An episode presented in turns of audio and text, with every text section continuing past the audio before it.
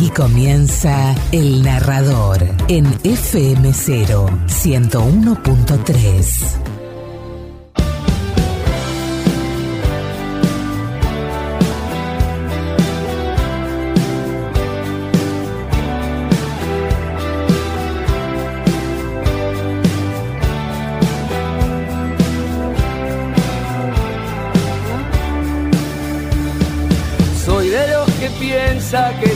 no hay pasión no va, aunque me arrepienta sigo igual.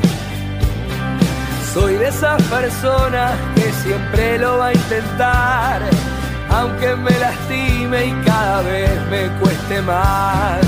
Soy porque me hice en cada golpe al corazón, cada cicatriz que me quedó y porque nunca olvido que se puede estar peor. Escribí con sangre esta última canción, porque no persigo esa estúpida razón de ya no seguir queriendo ser quien soy.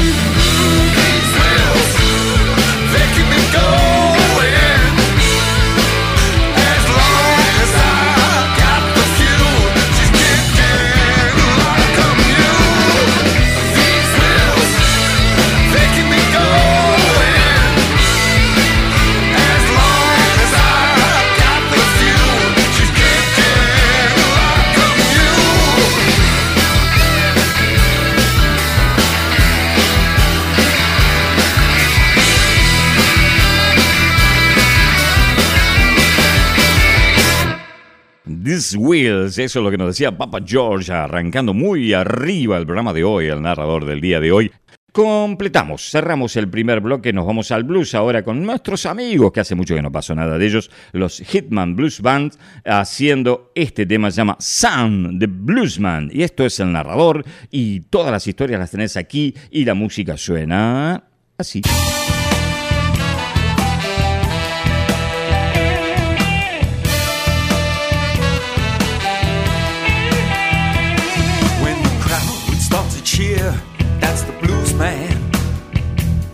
When music filled your ears, that's the blues man. When your troubles left a while and everyone would start to smile, and you just can't help but clap your hands. And Sam, Sam, Sam, the blues man. Sam,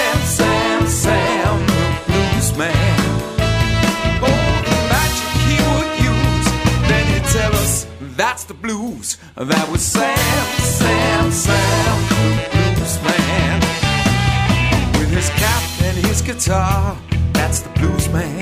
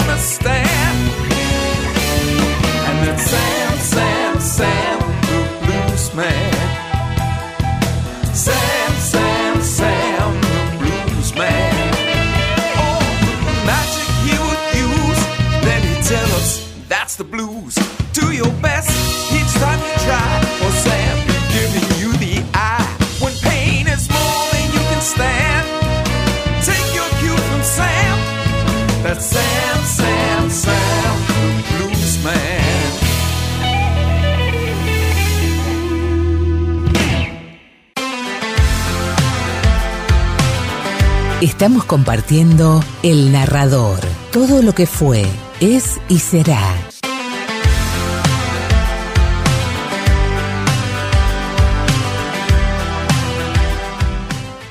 Ahí escuchábamos Sound the Bluesman por la Hitman Blues Band. Me hace acordar mucho la Mississippi, ¿no? A veces los tengo así como la, Mississippi de los Estados Unidos. Bueno, vamos ahora a nuestro segmento de eh, funk. Nos vamos a encontrar nuevamente con esta banda que me gusta mucho, que se llama Kissy Roberts and the Family Band, haciendo un tema Rosa. No es la de Sandro, no. Esta es otra Rosa que tiene un video también tipo película, filmado en Onda Super 8, que está muy bueno. Bueno, Casey Roberts and the Family Band. Vamos a inaugurar el segmento de soul y de funk y arranca así.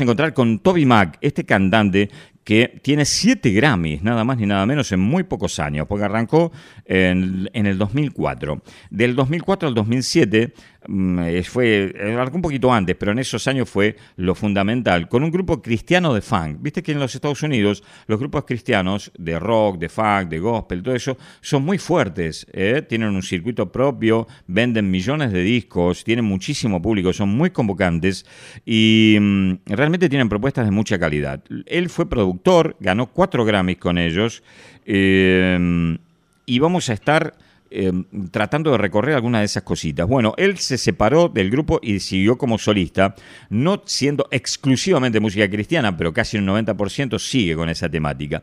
Y hace un par de semanas, como yo te decía que te lo vengo presentando, sacó un disco que se llama Life After Dead.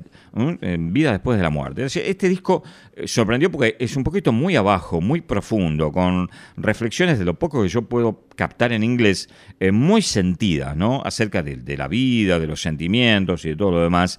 Y mm, como te decía, es un poco arduo de escucharlo todo entero, porque es un soul medio tiempo, medio abajo, pero que tiene unos temazos de aquellos, como para ir picando, viste, de a dos o tres temas. Ya te digo, por ahí escuchar los 12 temas, por ahí creo que tiene, eh, se te hace todo junto, se te hace un poquitín denso. Pero cuando los escuchas así por separado, son temazos, uno tras otro, uno mejor que en otro. Este que te voy a presentar ahora es uno de esos temazos. Se llama Tierra Prometida, donde él busca su tierra prometida, la que prometen las escrituras también, y también se refiere a su amor, su pareja, como eh, en un momento le dice, tú eres mi tierra prometida. Bueno, vamos a escucharlo. Esto es un temazo, ¿eh? Toby Mac haciendo Promised Land del disco Live After Death, nuevito, 2022.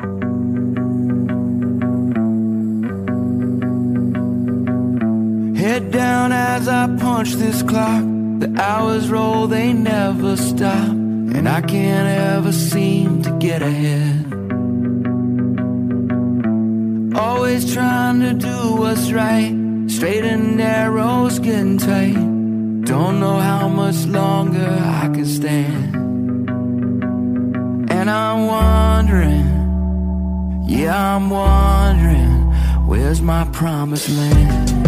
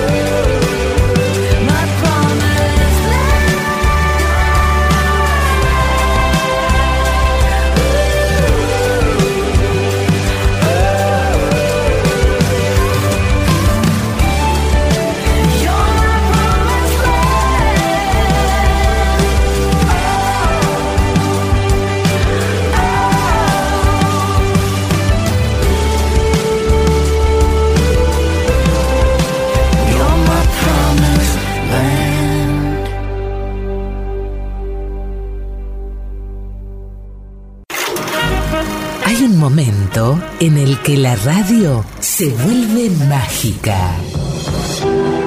El narrador, música, poemas, teatro, cine y más. El narrador, todo lo que fue, es y será. Conduce Daniel Bregua. Bueno, vamos ahora eh, con lo que tiene que ver con la literatura. Este es un cuentito de Adolfo Bioy Casares, nacido en el mm, 1914. ¿m? Ha nacido en 1914. Lo que no recuerdo si fue el, eh, 15 o el 16 de septiembre. Vamos a googlearlo acá en vivo. Vamos a googlearlo acá en vivo. Y sí, fue el 15 de septiembre de 1914 y falleció el 8 de marzo de 1999. Bueno, el caso de los viejitos voladores. Vamos a escucharlo. Una noche de cerveza caliente y mujeres frías. Me mordió un libro en un oscuro callejón de mala muerte.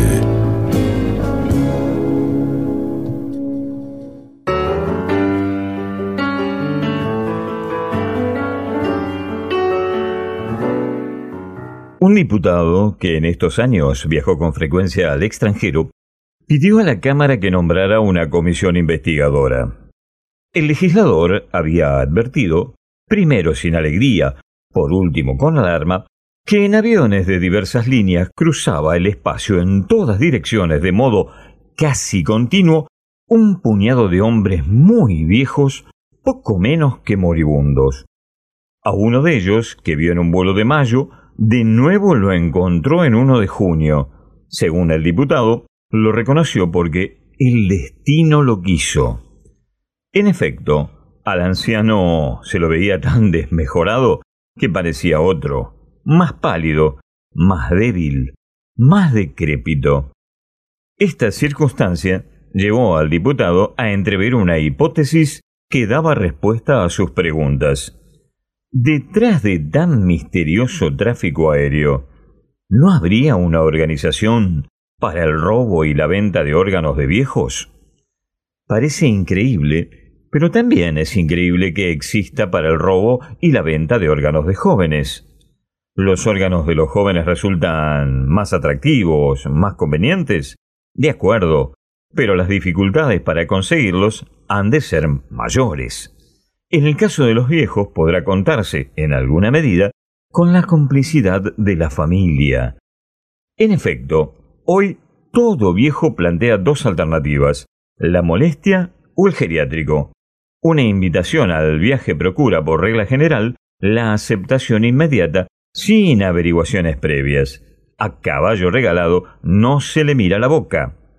La comisión bicameral, para peor, resultó demasiado numerosa para actuar con la agilidad y eficacia sugeridas. El diputado, que no daba el brazo a torcer, consiguió que la comisión delegara su cometido a un investigador profesional. Fue así como el caso de los viejos voladores llegó a esta oficina. Lo primero que hice fue preguntar al diputado en aviones de qué línea viajó en mayo y en junio. En aerolíneas y en líneas aéreas portuguesas, me contestó.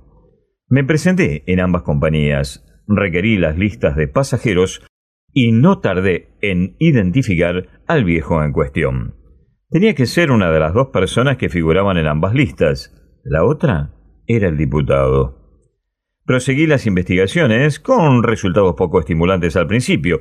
La contestación variaba entre ni idea y el nombre me suena. Pero finalmente un adolescente me dijo, es una de las glorias de nuestra literatura. No sé cómo uno se mete de investigador. Es tan raro todo. Bastó que yo recibiera la respuesta del menor para que todos los interrogados, como si se hubieran parado en San Benito, me contestaran, ¿todavía no lo sabe? Es una de las glorias de nuestra literatura. Fui a la sociedad de escritores donde un socio joven confirmó en lo esencial la información. En realidad me preguntó, ¿usted es arqueólogo? No, ¿por qué? No me diga que es escritor. Tampoco. Entonces no lo entiendo. Para el común de los mortales, el señor del cual me habla tiene un interés puramente arqueológico. Para los escritores, él y algunos otros como él son algo muy real y sobre todo muy molesto. Me parece que usted no le tiene simpatía. ¿Cómo tener simpatía por un obstáculo? El señor en cuestión no es más que un obstáculo, un obstáculo insalvable para todo escritor joven. Si llevamos un cuento, un poema, un ensayo a cualquier periódico, nos postergan indefinidamente porque todos los espacios están ocupados por colaboraciones de ese individuo o de individuos como él. A ningún joven le dan premios o le hacen reportajes porque todos los premios y todos los reportajes son para el señor o similares. Resolví visitar al viejo. No fue fácil. En su casa invariablemente me decían que no estaba. Un día me preguntaron para qué deseaba hablar con él. Quisiera preguntarle algo, contesté. Acabáramos, dijeron, y me comunicaron con el viejo. Este repitió la pregunta de si yo era periodista. Le dije que no. ¿Estás seguro? preguntó. Segurísimo, le dije. Me citó ese mismo día en su casa. Quisiera preguntarle, si usted me lo permite, ¿por qué viaja tanto? ¿Usted es médico? me preguntó. Sí, viajo demasiado y sé que me hace mal, doctor. ¿Por qué viaja? ¿Porque le han prometido operaciones que le devolverán la salud? ¿De qué operaciones me está hablando? ¿Operaciones quirúrgicas? ¿Cómo se le ocurre? Viajaría para salvarme de que me las hicieran. Entonces, ¿por qué viaja? Porque me dan premios. Ah, ya un escritor joven me dijo que usted acapara todos los premios. Sí, una prueba de la falta de originalidad de la gente. Uno le da un premio y todos sienten que ellos también tienen que darle un premio. Si los premios se los dieran a los que escriben bien, sería una injusticia premiar a los jóvenes porque no saben escribir. Pero no me premian porque escriba bien, sino porque otros me premiaron. La situación debe ser muy dolorosa para los jóvenes. ¿Dolorosa? ¿Por qué? Cuando nos premian, pasamos unos días ansiando vanidosamente. Nos cansamos. Por un tiempo considerable no escribimos. Si los jóvenes tuvieran un poco de sentido de la oportunidad, llevarían en nuestra ausencia sus colaboraciones a los periódicos, y por malas que sean, tendrían siquiera una remota posibilidad de que se las aceptaran. Eso no es todo. Con estos premios, el trabajo se nos atrasa y nos llevamos en fecha el libro al editor. Otro claro que el joven despabilado puede aprovechar para colocar su mamotreto. Y todavía guardo en la manga otro regalo para los jóvenes, pero mejor no hablar para que la impaciencia no los carcoma. A mí puede decirme cualquier cosa. Bueno, se lo digo, ya me dieron cinco o seis premios.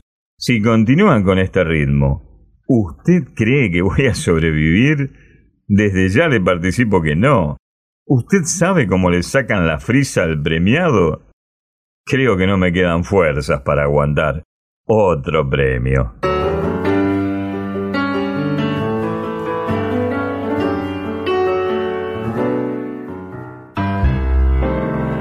Una noche de cerveza caliente y mujeres frías.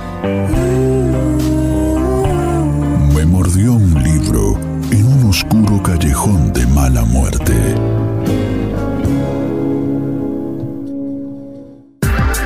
Abrimos los caminos de la palabra, dejamos salir las historias de los artistas para difundir cultura, para generar memoria.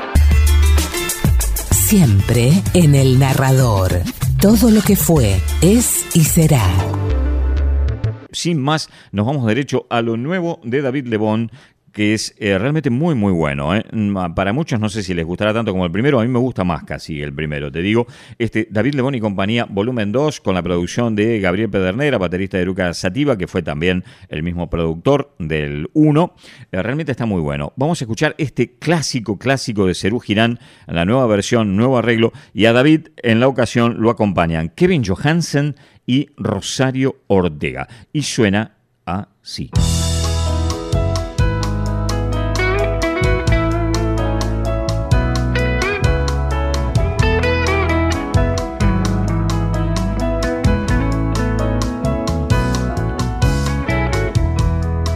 Con el tiempo vas cambiando. Y tus ojos van mirando más allá. ¿Y cuánto tiempo más llevará?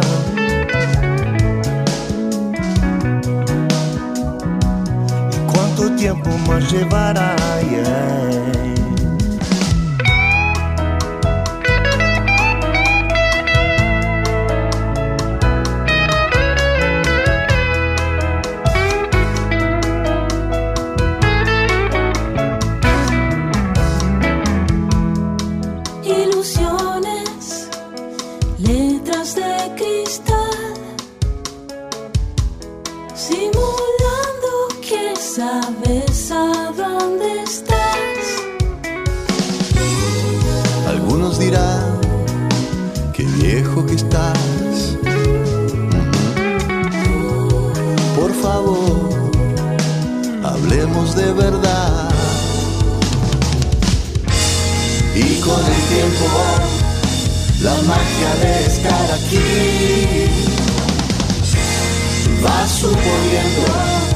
Que sabes a dónde debes ir. Cuánta ignorancia corre por tu cuerpo hoy. ni siquiera te entregas al viento sin pensar por qué. ¿Cuánto tiempo más llevará? ¿Cuánto tiempo más llevará? ¿Cuánto tiempo más llevará? ¿Cuánto tiempo más llevará?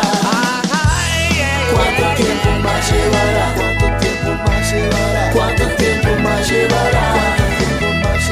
¿Cuánto tiempo más llevará? ¿Cuánto tiempo más llevará? ¿Cuánto tiempo más llevará? ¿Cuánto mais gelada. Quanto tempo mais gelada.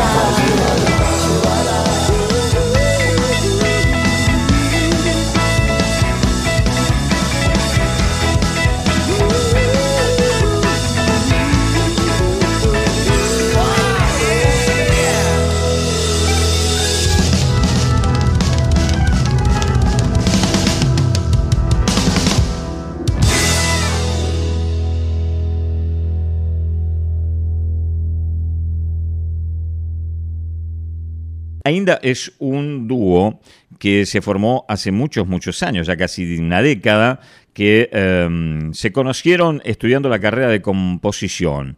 Él se llama Yago, ella se llama Esmeralda. Ella cantaba desde muy chica, una adolescente de 17 años, una banda de blues. Él había hecho el típico grupo de rock con su hermano. Y bueno, ahí se conocieron y mm, tuvieron la oportunidad de encajar. Se, realmente se sintieron muy compinches, una onda, una conexión muy, muy grande y le dieron eh, forma a este proyecto que se llama Ainda. Y grabaron, lo primero que grabaron fue Recuerdos de Ipacaraí, en una versión que había hecho Caetano Veloso en su álbum Fina Estampa y lo subieron a YouTube y eso tuvo más de medio millón de reproducciones y bueno, fue el gen que los llevó a comenzar una carrera propia. Bueno, y ahora acaban de sacar este tema nuevo junto a Mateo Sujatovich de Conociendo Rusia. Cállame con un beso, a veces es solo eso. Tu pasto ya no crece en mi jardín. Podemos aunque nos haga sufrir. Lo supe apoyando un vaso en la pared. Si vos no eras vos, yo quién seré. Te amo, te quise. Imaginé otro final, pero es perfecto la verdad. Las hijas de tus hijos no sabrán de mí, al menos por un tiempo no sabrán de mí. No sé por qué apoyaste un vaso en la pared. Vos no eras vos, yo quién seré. Te amo, te quise siempre.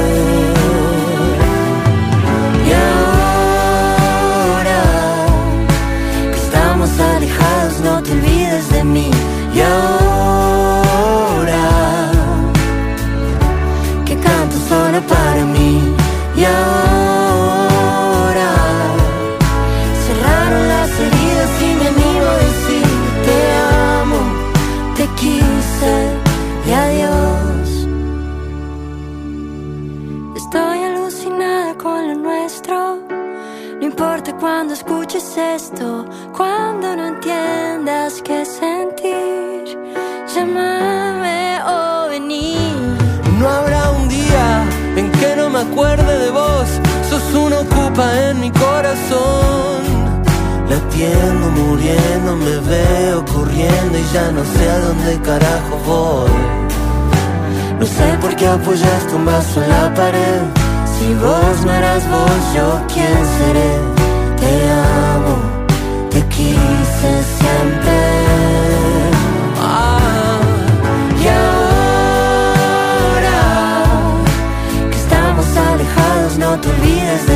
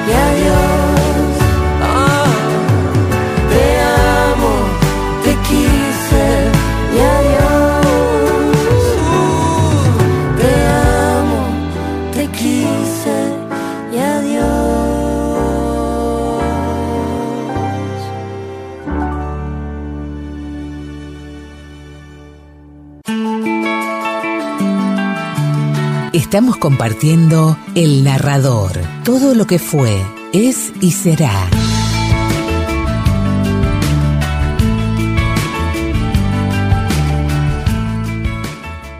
Nos vamos a encontrar ahora con Mick Jagger y este tema que traducido sería así como ponme en la basura, arrójame a la basura. Put Me in the Trash, de Mick Jagger, un tema que fue famoso en su momento y que fue muy Rolling Stone, pese a que es un tema solista, de todo lo que él hizo solista, es el más Stone de los temas. Porque Mick Jagger como solista tiene una onda más pop, más dance, ha sido siempre así, eh, que asombró a muchos y a algunos no les gustaba porque pensaban que iba a ser un Stone solista. Eh, pero acá sí, acá sí eh, respetó la métrica Stones con un tema que tranquilamente podría ser de los Rolling Stones. Put Me in the Trash, un clásico en la voz de Mick Jagger.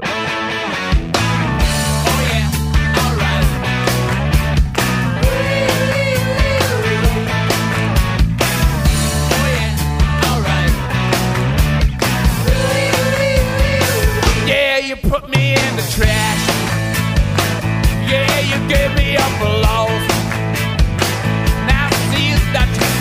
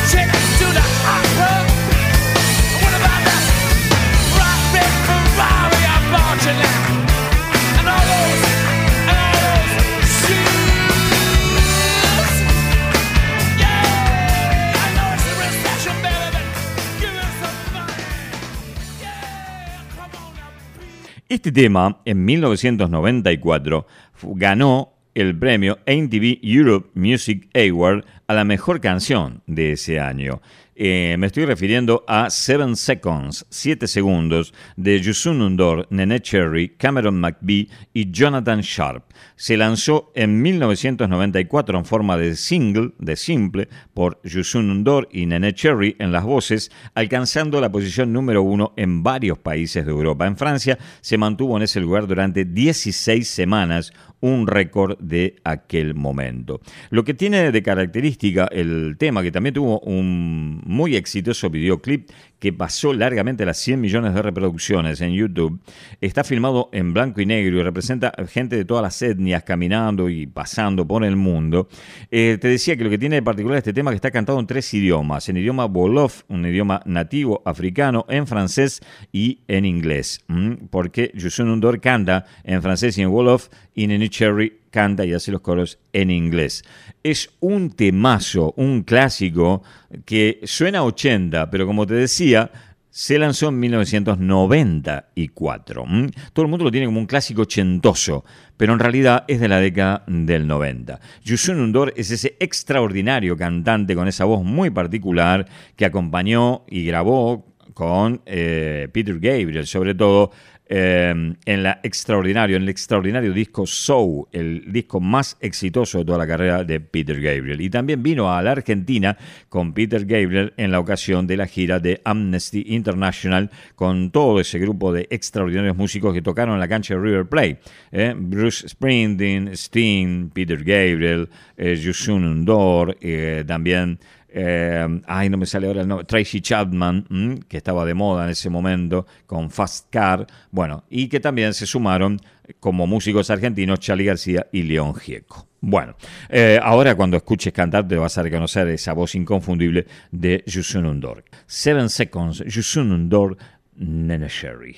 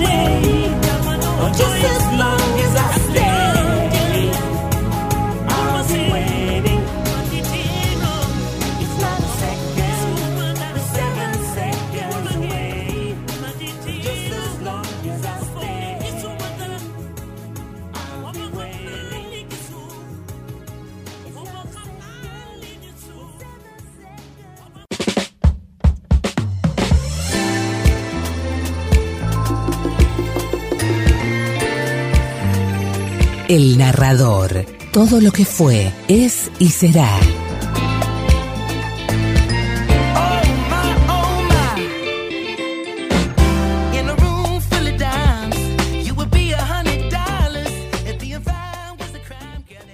Así escuchábamos a Yusun Door in the Nature y en Seven Seconds. Qué temazo, me encanta ese tema. Un temazo infernal. Bien. Eh, Yusun Door después hizo muchísimas versiones de este tema con diferentes cantantes femeninas, entre ellas Daido. mm, También hemos pasado esa versión aquí. Y, por ejemplo, en cada ciudad donde se presentaba elegía una cantante local para hacer una versión de este tema. Así que hay, por todos lados hay versiones de Seven Seconds. Un temazo. Bien, cambiamos, damos vuelta a la página. Nos vamos ahora a una banda uruguaya de reggae. Nos vamos a ir al reggae aquí en el narrador. Esta es una banda, eh, realmente suena de la madre. La descubrí hace muy poco. Se llama Slow Burning. Tienen más de 10 años de trayectoria. Yo confieso mi ignorancia, no los conocía. Eh, son uruguayos, pero no tengo ni siquiera información de los nombres de quienes las integran. Solamente que eh, son de Uruguay, que hace más de 10 años que están tocando y no tengo más datos. Y acaban de sacar un nuevo disco. Entre ellos este track que se llama Tan Bien. Y suena, pero bueno, mira, escuchá lo que es esto.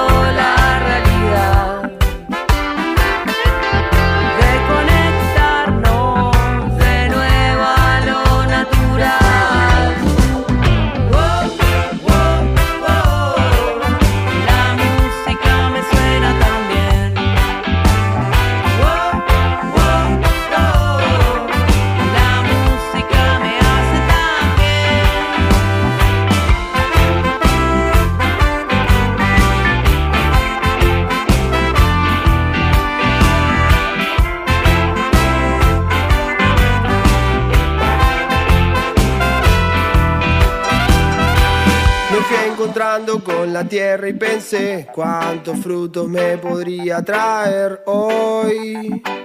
Imaginando poder compartir nuevas formas para poder seguir.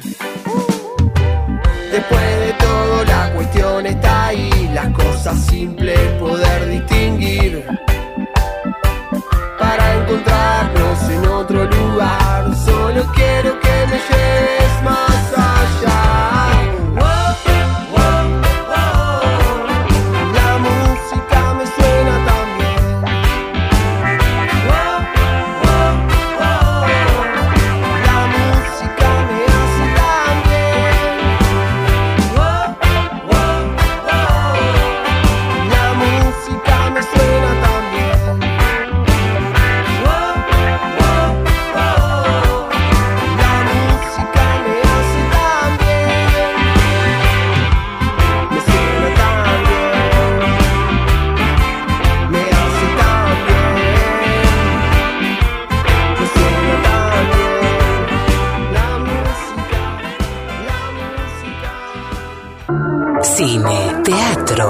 Literatura y muy buena música. Todo de la mano de Daniel Bregua. Quédate, esto es El Narrador. Todo lo que fue, es y será.